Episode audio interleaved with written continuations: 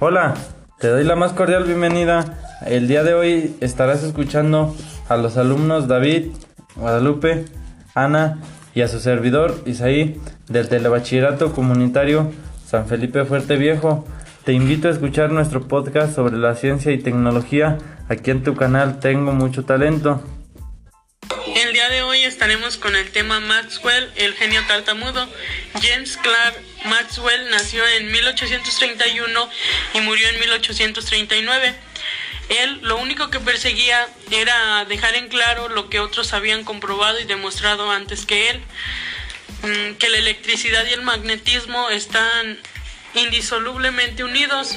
La historia venía de 1820 cuando un físico danés, Wester, estudiaba la electricidad que circulaba por un cable conductor y generaba con una pila inventada por Volta 20 años antes.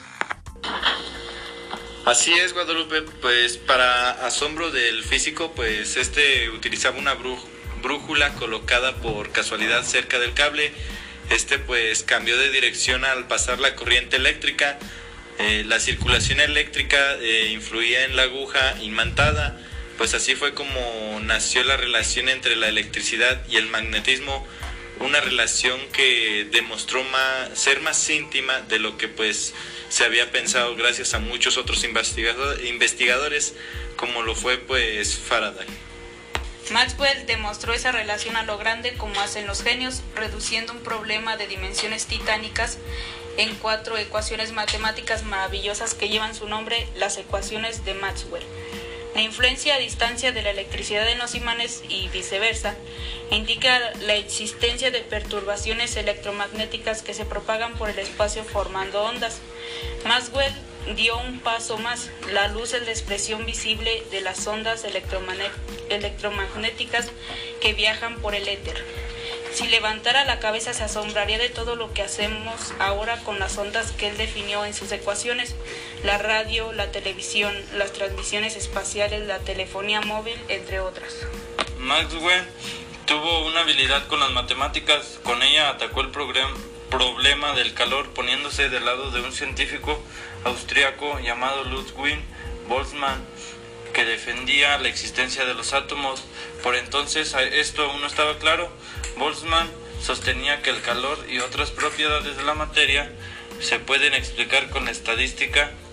El movimiento de una machedumbre es predecible porque la mayoría de los que la forman se mueven en forma parecida, aunque algunos se salgan de madre.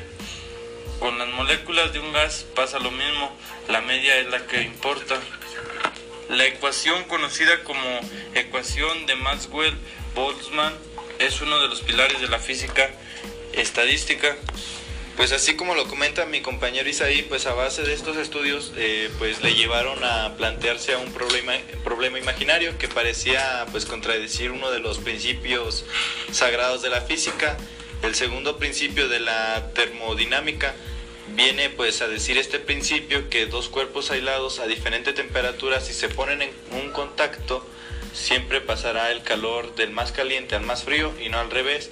También se dice que de esta otra manera la entropía, es decir, el desorden de un sistema aislado nunca decrece.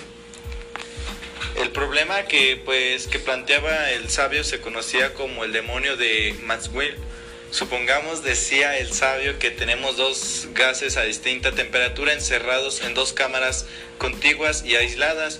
Eh, pues del resto del universo, eh, las moléculas de ambos tendrían entonces distinta velocidad media, puesto que pues a imaginar, imaginemos un diablillo juguetón que tuviera la facultad de controlar una puerta que pues conecte las dos cámaras pues el demonio podría ver cada molécula individualmente, pero solo abriría la puerta a las moléculas más rápidas.